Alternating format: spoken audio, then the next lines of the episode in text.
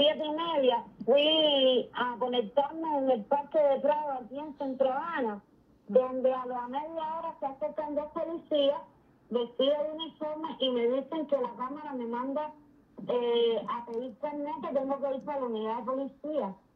Y entonces cuando llego a la unidad de policía, me dicen que por lo que me llevan es de, eh, desajuste, no, conducta desajustada.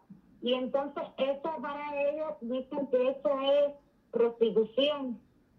Y allí me, me tuvieron toda la madrugada hasta las 11 de la mañana del día de hoy, donde me llevaron a Guanabacoa, a un centro de prostitución donde ya llevan a la muchacha presa. Y ahí donde me a firmar los papeles que me dieron porque yo no estoy de acuerdo con lo que está pasando. Nos llevaron de nuevo a la unidad de aquí donde nos tenían. Y ahí nos dijeron que mañana, a primera hora, sin una citación, teníamos que presentarnos en ese sector de, de, de las dos muchachas que estábamos, yo y otra amiguita mía. Entonces yo no estoy de acuerdo con eso. Todos estábamos conectándonos. Y entonces la cámara, como dicen ellos, debe de saber si estábamos conectándonos o estamos prostituyéndonos. Entonces yo necesito saber ¿Hola? Sí, yo te oigo. Dime, dime, no te interrumpo. No, ya, entonces el problema es, el problema es que la juventud no tiene ningún espacio para mira, ni conectarse, ni salir a pasear, ni vestirse a la moda, eh, ni ir a una fiesta, a nada. Entonces, si no, la policía te lleva detenido porque te buscan la justificación por cualquier forma. De prostituta, de asedio, ya no saben cómo vestirlo. Entonces también me tienen muy preocupada. Entonces, óyeme, la vida aquí está un poquito agitada de manera, por esa parte. Pero ya estás, ya estás libre, no te van a meter. Ya te liberaron, no te pueden volver a meter. O, no, me, me, me tienen amenazada, dicen que si yo vuelvo a ir a la unidad, me van a llevar presa. Se encuentran en una zona donde hay turismo. Y Cuba está lleno de turismo. ¿Usted me escucha, no? Sí, sí, te escucho. Entonces, Cuba, yo digo que está lleno de turismo. ¿Qué hago con mi vida si no puedo caminar? Wow. Entonces, mira, aquí yo tengo una de las amigas mías que estaban conectándose. No es la que se fue conmigo detenida para a la unidad es otra. Que quiero decirle dos o tres cosas con respecto a esa misma que, que le estoy yo diciendo a usted. Espérese un momento. Sí. Buenas tardes, ¿cómo estás? Bien, gracias. ¿Tú qué tal? ¿Estás grabando? Sí. Necesito que grabes eso. Sí, sí. Dime. Yo un día me estaba conectando cerca de un hotel que es donde único se saca la señal para conectarse al principio del internet. Sí. Que yo andaba en chancleta y pasa un DTI de la motico, en una motico, y dice que yo estaba ahí asediando el turismo, ningún turismo estaba al lado mío.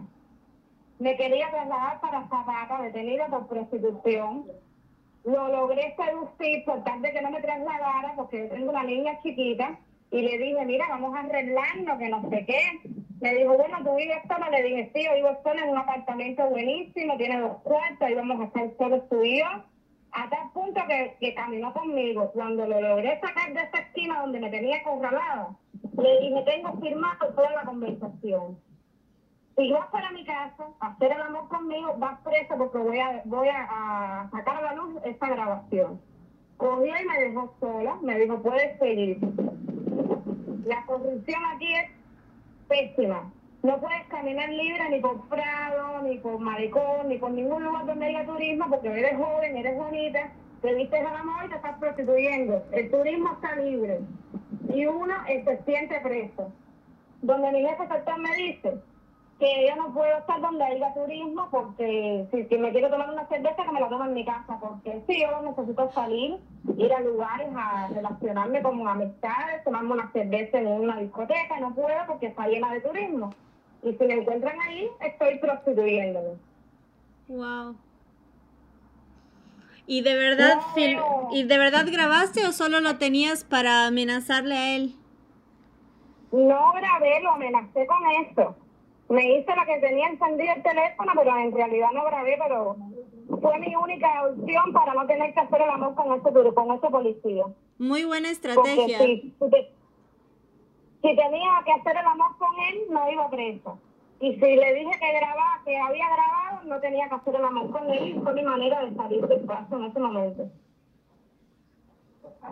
Fue mi escape. Bueno, te felicito por tu ingenio, pero lamento la situación. Te felicito por tu creatividad. Qué rápida, candela. pero lamento la situación.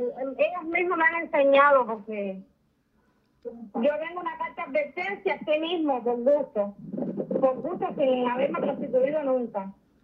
¿Te molestaría? que me volviera a pasar lo mismo y usted estabilidad. ¿Prefieres que publiquemos tu nombre o te gustaría parecer anónima? No, no me conviene que publique mi nombre. Solo publica esto. Ok. Mi nombre no me conviene. Ok, no te preocupes.